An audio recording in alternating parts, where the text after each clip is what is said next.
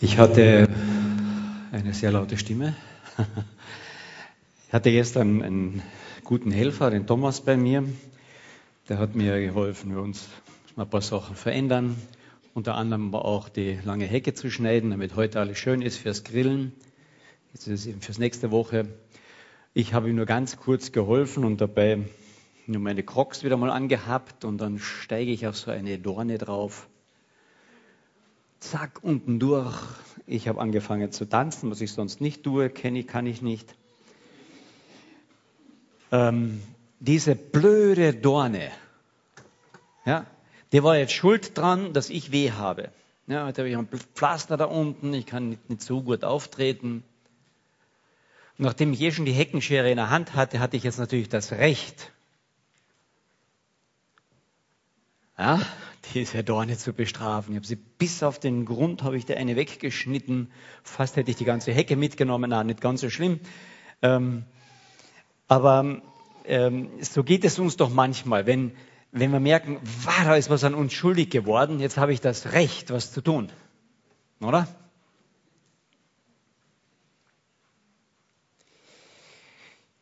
Wir sind ein bisschen in dieser Thematik drinnen, die, mein Bruder schon der Theo vor 14 Tagen eingeleitet hat. Versöhnung, Vergebung, Frage auch nach der Wiedergutmachung. Und wir werden heute einiges darüber hören, was ihr schon einmal gehört habt. Aber ich denke, das Thema ist so wichtig, deswegen müssen wir es auch wiederholen. Wir werden in 14 Tagen noch einmal was über Versöhnung äh, hören und dann in 14 Tagen noch einmal. Also wir bleiben ein bisschen an diesem Thema Vergebung, Versöhnung dran. Ein sehr hm, schwieriges, heißes Thema. Weil wir mit dieser Frage nach Vergebung und, und, und ähm, so wie wir sagen, Schwamm drüber, auch immer die Frage da ist ja, wie oft und wie muss ich mir und was muss ich mir alles gefallen lassen und ähm, wie lange muss ich etwas ertragen? Wo kann ich mich auch wehren? Wo werde ich ja nur ausgenutzt und ich brauche eigentlich Schutz? Wie schaut das da aus mit diesem Vergeben, Ertragen? Ich empfinde es manchmal sehr spannend. Wir haben grundsätzlich zwei, zwei Seiten einer Medaille, wo es um Vergebung geht Gibt es jemanden, der vergibt und jemand, dem vergeben wird? Jemand, der etwas schenkt und jemand anderes, der eigentlich etwas annehmen sollte oder muss oder darf? Und dann gibt es die andere Seite eben der, der was ausgefressen hat. Er kann es nicht mehr rückgängig machen. Die Tat, das Wort, es ist draußen. Ich kann es nicht mehr hereinholen. Ich kann die Zeit nicht zurückdrehen. Und jetzt vergibt mir der andere und sagt, ah, super, jetzt brauche ich nichts mehr machen drüber. Oder doch, Einsatz, dass ich alles dran setze, wieder gut zu machen. Das ist die andere Seite. Aber weder der eine noch der andere kann es einfordern. Die Vergebung muss jemand freiwillig geben. Ich kann sie nicht einfach einfordern. Wenn ich vergeben habe, verzichte ich grundsätzlich, passt. Ich kann die Wiedergutmachung nicht einfach einfordern. Dann ist es keine echte Vergebung. Aber der, der, der schuldig geworden ist, der sollte alles dran setzen, wieder gut zu machen. Die Bibel ist ziemlich klar darüber. Also diese Sache mit der Vergebung, Wiedergutmachen hat zwei Seiten wo keiner vom anderen das einfordern kann, sondern es ist auch ein Geben und ein Annehmen drinnen. Es ist eigentlich ein Stück der Frage nach der wirklich tiefen Liebe auch drinnen, in der Vergebung. Schon angelegt in dieser Sache. Und wir probieren das heute etwas darzustellen. Eine andere Seite, die immer dort mit hineinspielt, ist der, an dem die Schuldigkeit sozusagen gemacht wurde. Der, der ähm, dasteht und an dem ist die Ungerechtigkeit vollbracht worden eigentlich, hat nicht immer, aber oft auch ein Mittel der Macht in der Hand. Jemand ist mir was schuldig. Ist nicht immer so. Aber grundsätzlich ist es, kann man es auch von der Seite sehen. Wir kennen das aus der Politik. Ja, schon die, die Herrscher in Deutschland haben sich verschuldet bei den, dieser reichen Fuggerfamilie und da musste halt gegenseitig einiges gemacht werden, weil ihr Herrscher, ihr seid mir ganz viel schuldig. Also jetzt, hm, ja, heute läuft das anders, nennt man dann Parteispenden, ähm, wo man sich ja auch das eine oder andere sicherlich erwartet. Und, und, und. Und der wird dann, diese Macht sagt dann eben, hey, ich kann ein bisschen herrschen jetzt auch. Wir kennen das alle, ja? Da möchte jemand was von uns und dann sagt er, hey, hast du vergessen, was da war? Das ist eine Macht, die ich ausübe. Ich herrsche. Das steht in der Politik, in der Wirtschaft, zu Hause und bei der Kindererziehung. Und dann merken wir, wie wichtig Vergebung ist, weil die greift dort hinein. In diese Machtstruktur. Oder ich spiele mich dann auf zum Richter. Du, das war richtig ja, und das war falsch. Ja? Also ich war da richtig und du warst da falsch. Gell? Pass auf. Und wer ist der Höhere? Der Richter oder der Angeklagte? Hm spielt sich aber in der Politik, in der Wirtschaft, in der Kindererziehung und in der Ehe. Gell?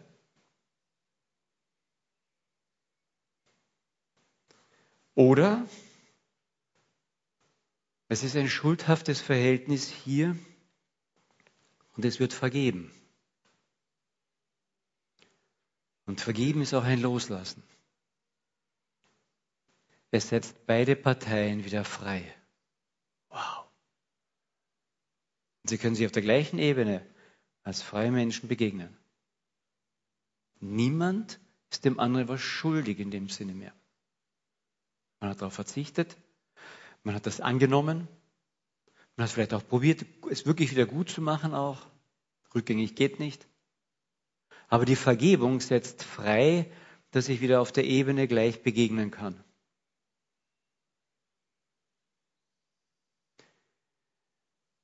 Ich denke, hier tun wir uns unendlich schwer. Je mehr jemand an uns schuldig wird,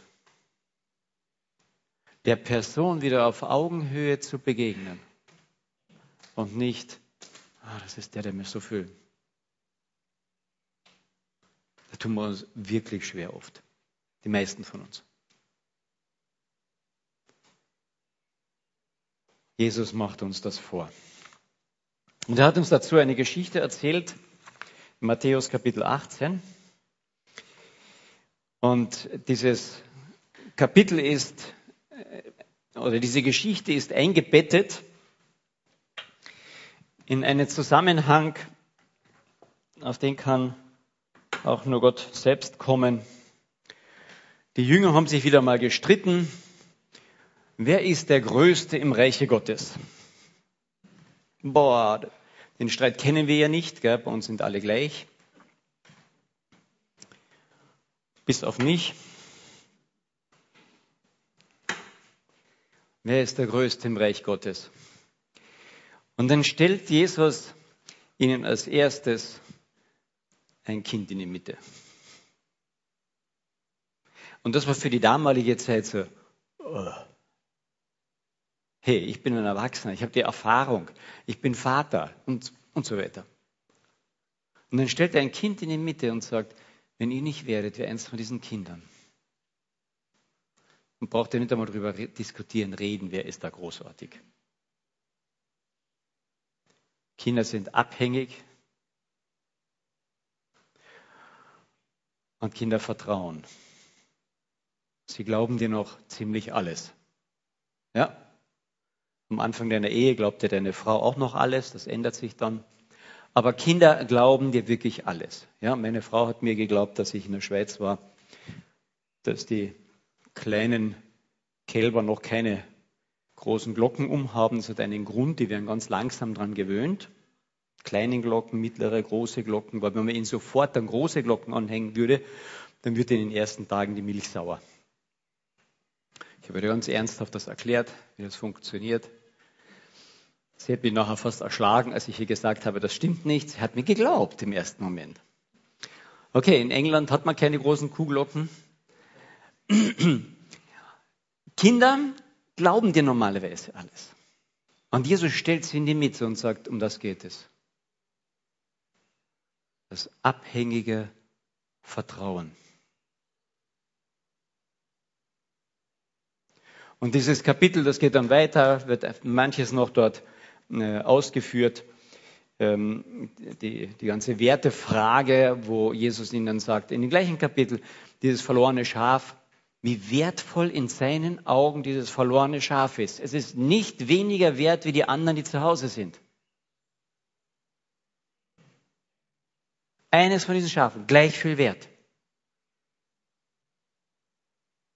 Und dann geht es weiter um diese ja, wie gibt ja auch ein paar verlorene Schafe so unter uns, die sich nicht ganz so richtig benehmen oder der eine sitzt immer auf meinem Stuhl und der andere, der sagt immer Dinge, die mag ich nicht so und wenn ich schon reinkomme, die schaut mich immer so an. Was weiß ich, ja, und es klemmt. Und dann gibt es diese Anleitung im gleichen Kapitel. Es geht alles hintereinander. Im gleichen Kapitel, wo Jesus dann sagt, okay, dann redet's miteinander. Dann hol dir einen Helfer dazu. Redet's miteinander. Und wenn das auch nicht geht, dann hol dir die Gemeinde oder die Ältesten eben da dazu. Redet miteinander. Und wenn das auch nicht gegangen ist, dann überleg dir Folgendes. Dann ist diese Person unter Umständen gar kein Christ. Er hat es noch nicht begriffen. Halte ihn wie einen Heiden. Evangelisiere ihn. Alles Matthäus 18. Und dann geht die Geschichte weiter, wo es darum geht, wie mit dem Vergeben. Und der Petrus hat diese tolle Idee und sagt, hey, ich bin ja großartig, ich weiß, wie das geht. Und er fragt ihn, und jetzt haben wir den Text dort oben, und er fragt ihn, der Petrus sagt, Herr, wie oft soll ich meinem Bruder, der gegen mich gesündigt, vergeben? Bis zu siebenmal? Also ich habe zwei Brüder und drei Schwestern. Du, und wenn einer von diesen mir siebenmal hintereinander den gleichen Blödsinn verzapft und mich da niedermacht, Geschwister dann immer wieder zu vergeben, ich habe meinem großen Bruder Steine nachgeschmissen. Er sagt mir das jetzt nicht, muss nicht dran erinnern. Vergeben, schwierig, Gott bei Geschwistern. Und dann sagt Jesus als Antwort drauf, sagt er dann, N -n. Jesus spricht zu ihm, ich sage dir nicht bis zu siebenmal, sondern bis siebenmal, siebzigmal. Wir rechnen dann 490. Wow, da muss ich aber weit mal gehen. Aber das steht eigentlich nicht dort. Das heißt, steht schon dort, aber das ist ein Hebräismus. Und er sagt, grundsätzlich ist, eine, ist Vergebung eine innere Haltung. Punkt. Er sagt dem Petrus, der schon ein großes Angebot macht, sagt er, grundsätzlich geht es nicht, wie oft du jemanden vergibst. Sondern grundsätzlich geht es darum, du hast zu vergeben. Punkt. Und ich kann mir vorstellen, die ganzen Jünger, die stehen wirklich dort ein bisschen wie vom Donner gerührt und sagen, wie bitte? Und der erste Gedanke, der uns durch den Kopf schießt, jedenfalls bei mir ist, aha, da kann mich jetzt jemand nach Strich und Faden ausnutzen. Ich habe immer zu vergeben. Wenn jemand das wirklich kapiert, dann kann er mich wirklich ausnutzen. Du den Gedanken schon mal gehabt? Ich schon. Ja? Ab wann darf ich mich selbst schützen? Nach dem siebten Mal? Nach dem 490. Mal? Und die Geschichte ist nicht ganz so einfach aufzulösen. Wie viel habe ich zu ertragen? Zu erleiden? Darf ich um mein Recht kämpfen? Muss ich mir alles gefallen lassen? Ich weiß nicht, ob von euch jemand schon diesen Gedanken gehabt hat. Vielleicht bin ich der Einzige, der den hatte. Aber wie es um die Frage der Vergebung geht, hat mich das immer wieder umgetrieben. Und ich probiere mit diesen Fragen dann immer wieder zu Gott zu kommen und zu sagen, Gott, Herr, wie machst denn du das? Wie machst du das? Und das allererste, was mir dort gekommen ist, ist Jesus für uns. Und gerade mit diesem, ähm, das kann ich doch ausnutzen, habe ich gemerkt, boah, wie stark nutze ich die Vergebung Jesu aus in meinem Leben. Und ich musste sagen, wow, wenn ich das nicht auch, auch dürfte und, und immer wieder kommen dürfte, ich hätte keine Chance.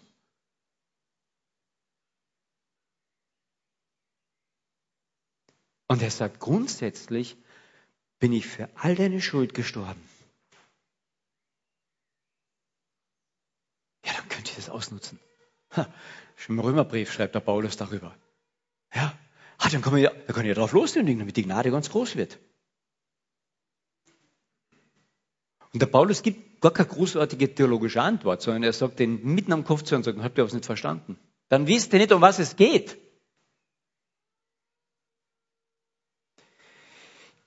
Weil in der Vergebung eine unendliche Tiefe der Liebe drinnen liegt.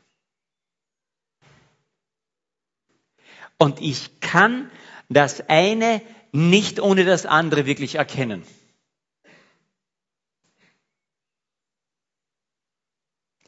Und es ist die Liebe, die mich hindert, die ein eine Hemmschwelle ist, weiter zu sündigen. Die Liebe, die ich erlebe.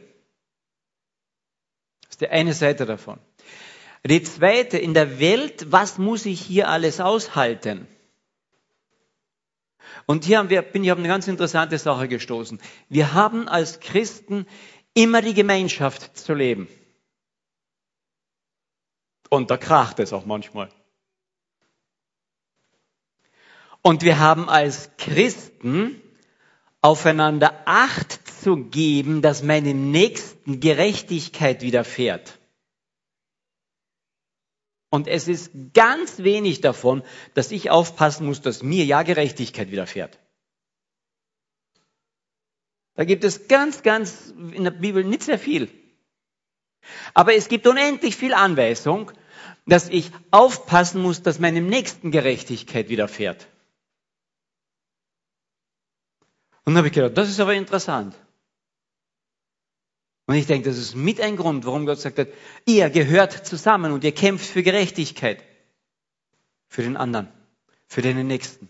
Setz dich ein. Für die Witwen, für die Waisen, für die Armen, für die Unterdrückten. Setzt euch ein. Zeig mir die Bibelstellen, wo es steht, ihr Witwen, geht zu den Richtern hin. Oh, wir haben eine einzige, glaube ich. Ihr Witwen, schaut, dass euer Recht eingefordert wird. Ihr Weisen, jetzt müsst ihr kämpfen für eure eigenen Rechte. Ihr Benachteiligten. Nein, nein. Es ist der Nächste, für den ich zu kämpfen habe.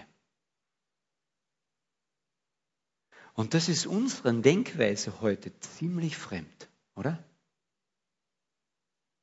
Du musst auf dich selbst acht geben weil nur dann kannst du auf andere Acht geben. Hm. Ich denke, hier müssen wir etwas umdenken, dass die Waage ausschlagen muss. Ich muss auf den anderen Acht geben. Und wenn das jeder tut, dann habe ich genug Leute, die auch auf mich Acht geben. Hier haben wir eine Verantwortung im Kollektiv, im Miteinander. Absolut.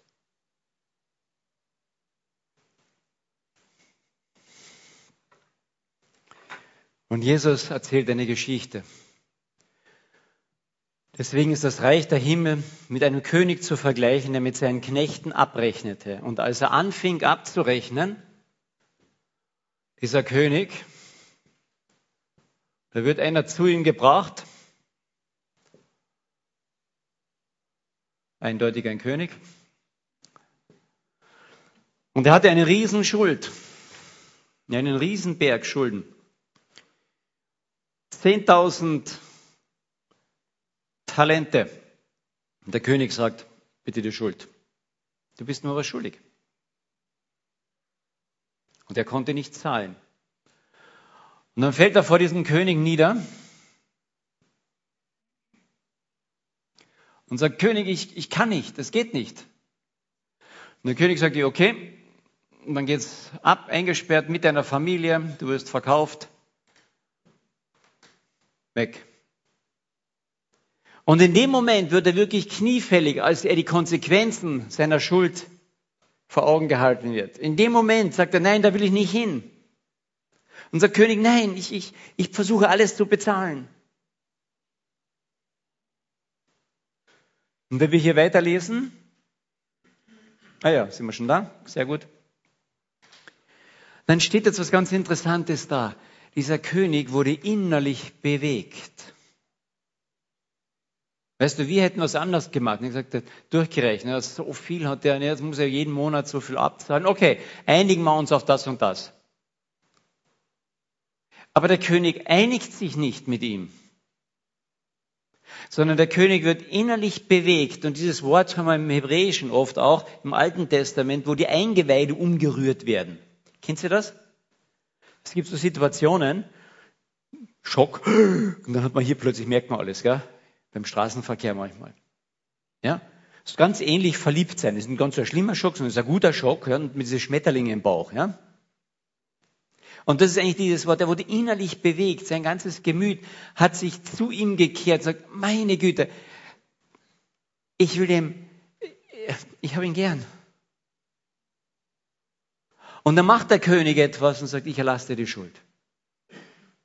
Ich erlasse dir diese ganze Schuld. Und da muss man sich mal was überlegen. 100.000 Denar, das kann nur Alpe Adria machen, ja? Äh, Talente. Ein Talent entspricht ungefähr zwischen, je nachdem, was Gold, Silber auch ist, aber damit wir ein bisschen leichter rechnen können, ein bisschen hochgerechnet ist es vielleicht, entspricht ungefähr 10.000 Dinar. Ein Dinar ist etwa ein Tageslohn. Bitte rechne aus, wie viele Tage er arbeiten muss, um das zurückzuzahlen. 10.000 mal 10.000 ist, und jetzt kommen wir irgendwo, der müsste so alte Methuselah werden. Ne? Wahnsinn. Und dann hat er noch gar nicht für sich gesorgt. Hat er noch gar nichts. Das heißt, der zahlt das jeden Tag zurück und verhungert dabei. Das heißt, diese Zahl zurückzuzahlen ist absolut unmöglich. Absolut unmöglich. Das heißt, der König bleibt auf der Schuld sitzen, oder? Aber wenn der König jetzt praktisch seine Schuld zahlt, dann muss er viel reicher sein, oder? Das heißt, der König zahlt das letztlich.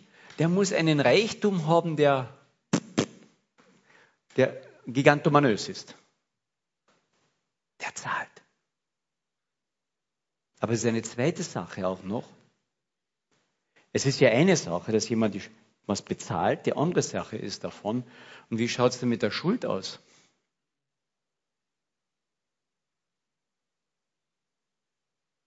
Und hier haben wir ganz was Interessantes. Die Schuldfrage hier, die schien für ihn im Hintergrund zu sein. Bei ihm war im Vordergrund, ich mag nicht die Konsequenzen tragen. Und für falsches Verhalten gibt es immer Konsequenzen. Das ist, das ist, das ist in, jeder, in der ganzen Menschheit eingebaut. Das geht nicht anders. Ich kann nicht sagen, ein Mörder, der grausam gemordet hat. 70, 80 Leute hingemetzelt. Und dann erwischt man ihn. Und dann sagt er, ich beweise euch, ich tue das nie mehr. Ich bin jetzt zehn Tage brav. Ja? Ah, sagt er, nein, 100 Tage. Okay, 100 Tage brav. Ich mache das nie mehr. Und es kann sein, dass er das nie mehr macht. Muss er deswegen nicht ins Gefängnis?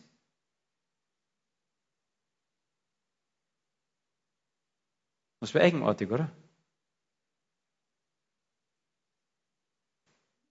Das heißt, wenn ich Schuld auf mich lade, ist Strafe immer ein Teil davon, die Konsequenz davon. Wir wissen jetzt aus dieser Geschichte, dass jeder Knecht hinausging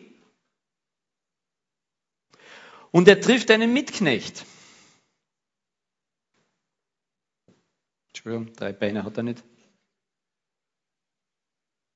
Und er trifft einen Mitknecht und sagt, hey, du schuldest mir 100 Dinar.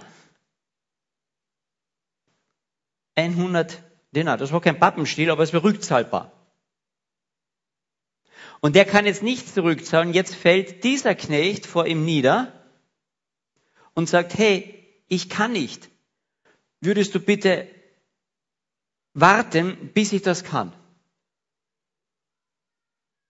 Und dann heißt es, dass dieser Knecht, dem gerade so viel vergeben worden ist, lief er hin, wollte nicht. Und er würgte ihn und er schickte ihn ins Gefängnis, bis er bezahlt hat. Das ist eine Sauerei. Würde jeder von uns auch sagen. Und jetzt holt ihn sein König zurück. Verstehen wir sehr gut. Und er sagt, du bist ein böser Knecht. Habe ich dir nicht all das vergeben? Solltest du nicht so auch mit deinem Mitknecht umgehen? Und er lässt ihn ins Gefängnis werfen und sagt, da kommst du nicht eher raus, bis du alles bezahlt hast. Und dann sagt Jesus noch den Schlusssatz dazu und sagt, und so wird es jedem von euch ergehen, oder mein Vater im Himmel würde euch genauso behandeln, wenn ihr eure Nächsten so behandelt, wenn ihr nicht vergebt. Amen. Super, das ist Gerechtigkeit, oder? Jetzt haben wir aber ein theologisches Problem dort. Vergibt Gott erst meine Schuld, um sie nachher mir hinterher doch wieder anzurechnen?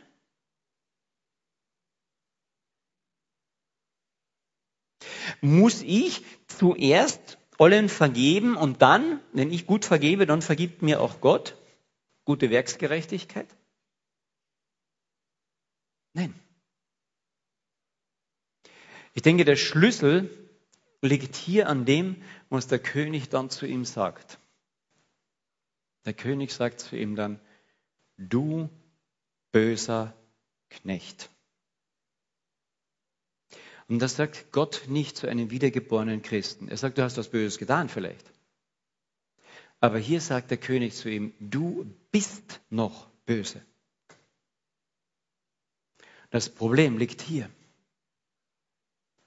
Der Knabe wollte nicht ins Gefängnis, hat begriffen, das geht nicht. Wir wissen für uns, für unsere Strafe ist jemand ans Kreuz gegangen, ja?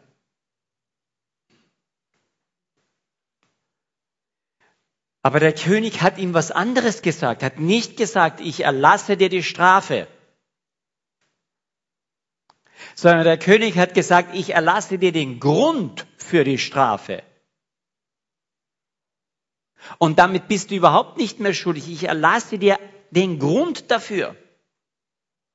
Und der hat nur gehört, oh, ich brauche nicht ins Gefängnis.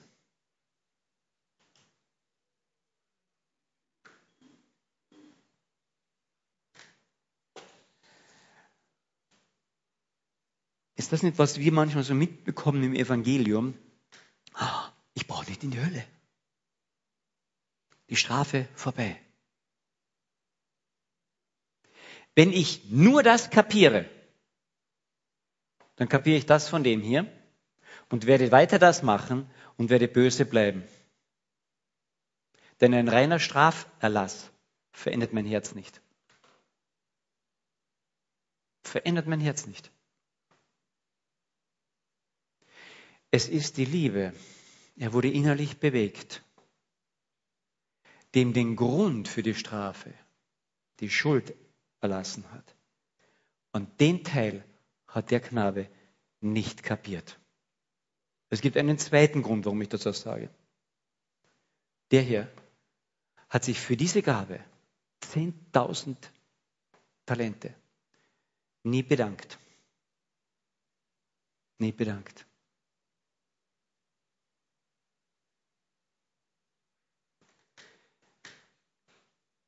Die Erkenntnis von Schuld und die Erkenntnis der Liebe, die vergibt, muss Hand in Hand gehen. Sonst wird sie mein Herz nicht berühren. Geht nicht. Erst wenn ich merke, dass meine Schuld blutrot ist, dass meine Schuld viel, viel, viel tiefer ist, als ich mir das überhaupt vorstellen kann. Und so ein paar Ansätze sagt Jesus in der Bergpredigt. Nur weil eine Frau ansieht, sie zu begehren, du bist ein Ehebrecher innerlich. Nur wer schlimme Worte einem anderen an den Kopf wirft, du bist ein Mörder innerlich. Das bist du von deinem Naturell her. Ich habe in meinem Naturell 10.000 Talente von Schuld. Eine unendliche Menge. Eine unendliche Menge.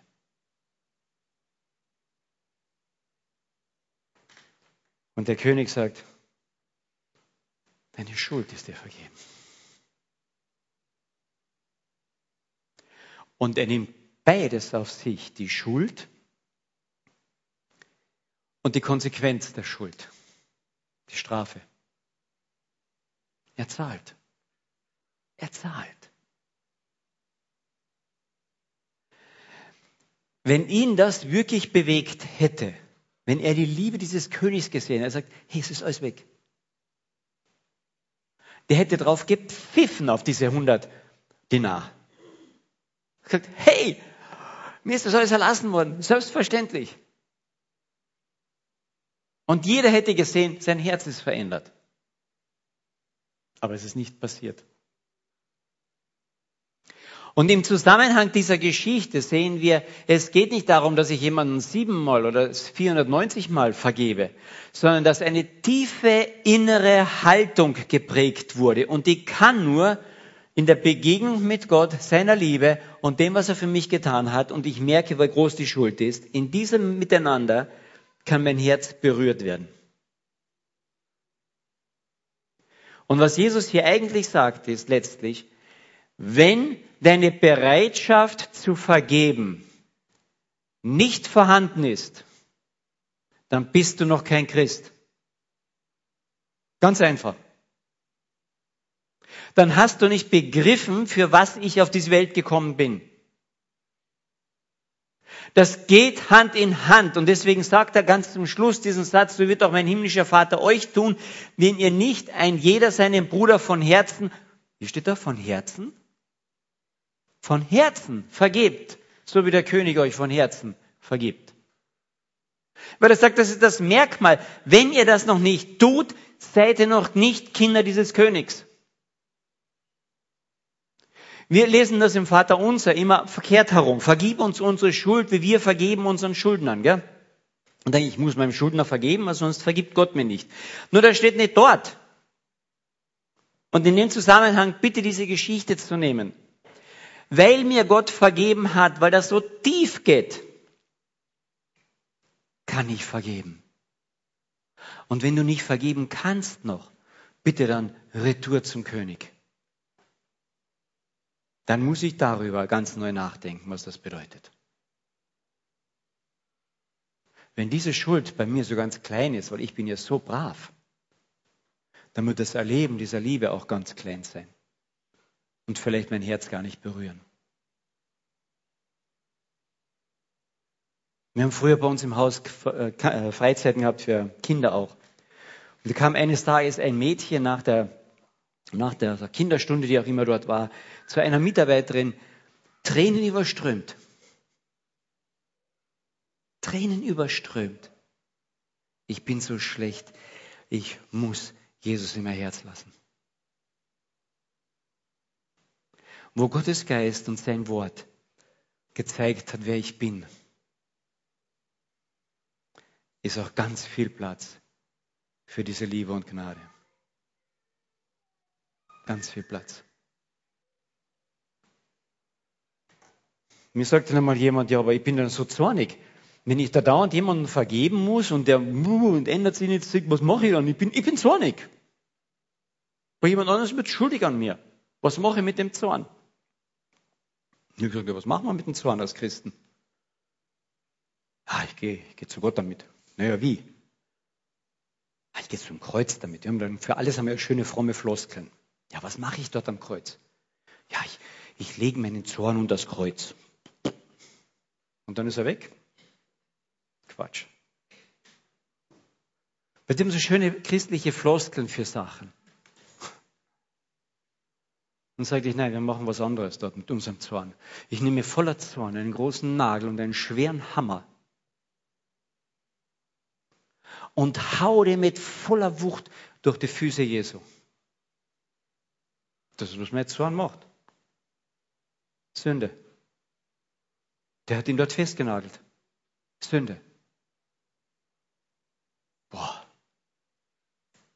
Aber dann sagte ich, bitte mach dann noch etwas. Während du diesen Nagel, stell dir das Bild vor, diesen Nagel durch die Füße Jesu schlägst, so wie die Kriegsknechte damals, schau ihn an. Schau ihn an. Und ich werde sehen, dass meine Schuld, mein Nagel, ihm unendliche Schmerzen bereitet. Und gleichzeitig sagt dieser Jesus vom Kreuz herunter zu mir, es ist okay. Es ist okay. Und du denkst, das ist überhaupt nicht okay. Alles andere ist okay. Er sagt, doch, es ist okay. Es ist der einzige Platz auf dieser Welt,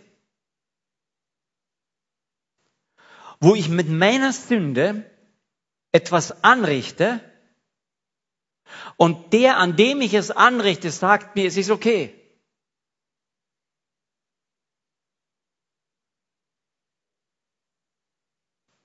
Und dort begreife ich, wie, wie meine Schuld, meine Sünde, was sie anrichtet und gleichzeitig diese Liebe, die sagt, ja, ist der einzige, du kannst ihn hier loswerden. Du kannst dir nur Vergebung bekommen. Das ist der einzige Platz, wo das so eng beieinander liegt. Es gibt keinen Platz auf dieser Welt, wo das so eng zusammenkommt.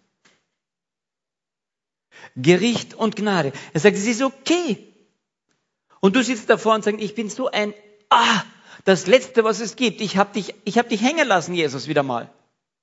Ich war so zornig und ich habe ihn zwar meine Kinder angeschrien oder meine Mitmenschen oder vielleicht sogar meinen Partner. Ich bin sowas von das Letzte. Ich bin hässlich. Und Jesus sagt vom Kreuz runter, du bist das Schönste, was mir begegnet ist. Ich bin jetzt hässlich. Ich nehme diese Hässlichkeit auf mich. Ich lasse mich zur Sünde machen. Es ist okay. Und in uns widerstrebt sich dieses Okay. Ich weiß nur, wie das merkt. Und das ist ein Okay, das kann nur Gott uns zusprechen. Weil er sagt, du bist das Schönste, was mir begegnet.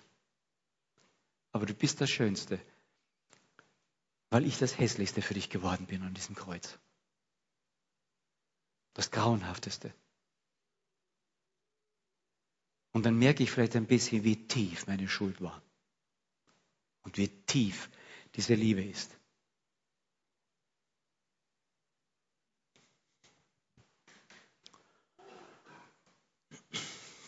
Wie lebe ich damit? So, zum Abschluss feiern wir noch einmal Weihnachten. Wie lebe ich? Tagtäglich damit. Wenn Sie der kleine Fritzi, der weiß, was Gott zu Weihnachten, äh, zu jede Nacht macht. Ja? der packt Päckchen. Jede Nacht. Habt ihr das nicht gewusst? Der hat nämlich die Klagelieder Jeremias gelesen. Das lesen ja nicht alle von uns. Und in den Klageliedern Jeremias, da steht in Kapitel 3, es sind die Gütigkeiten des Herrn, dass es mit uns noch nicht aus ist. Denn seine Güte und seine Gnade ist jeden Morgen neu. Das ist nicht die alte von vorgestern. Seine Güte und Gnade ist jeden Morgen neu. Warum wohl? Weil alle Christen so brav sind. Nein, weil wir das immer nur ein Stück kapieren. Wir wollen vergeben und wir merken dann, boom. Und ich kann doch nicht schon wieder zu Jesus kommen. Kennt ihr das? Jetzt muss ich erst einmal drei Tage Reue mich das tief bereuen, ja, so mich zerknirscht fühlen oder wenigstens drei Stunden. Bitte, wenn ich in den Gottesdienst komme, heute darf mich keiner fragen für Gebet oder irgendetwas. Bei mir ist alles. Kennt ihr das? Und dann sagt Jesus, was bist du für ein Idiot? Na, so schier redet er nicht mit uns, das weiß ich schon. Hey, ich habe ein Päckchen für dich. Ja, ich weiß, aber wir müssen nicht auspacken. Doch pack's aus. ist jeden Morgen neu.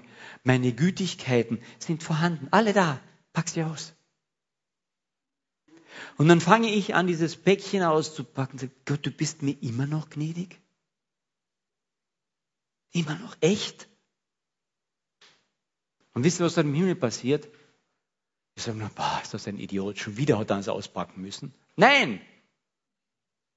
Im Himmel wissen wir ganz genau, was passiert. Eine Riesenfreude, denn es ist Freude im Himmel über jeden Sünder, der ein Päckchen auspackt, der die Gnade in Anspruch nimmt. Da steht der ganze Himmel auf und sagt, endlich hat er wieder ein Packel aufgemacht. Super. Denn wir leben von diesem Päckchen. Jeden Tag. Wir leben nicht davon, dass wir braver sind. Wir leben von diesem Päckchen. Und jedes Mal sagt der Himmel, wow, mach mir bitte eine Freude, pack das Päckchen gleich aus. Ich bin dir gnädig. Wirklich. Ich bin innerlich bewegt. Ich habe ja alles getan für dich. Pack's aus. Das ist Weihnachten. 365 Tage im Jahr. 66, wenn es der Schaltjahr ist. Pack's aus.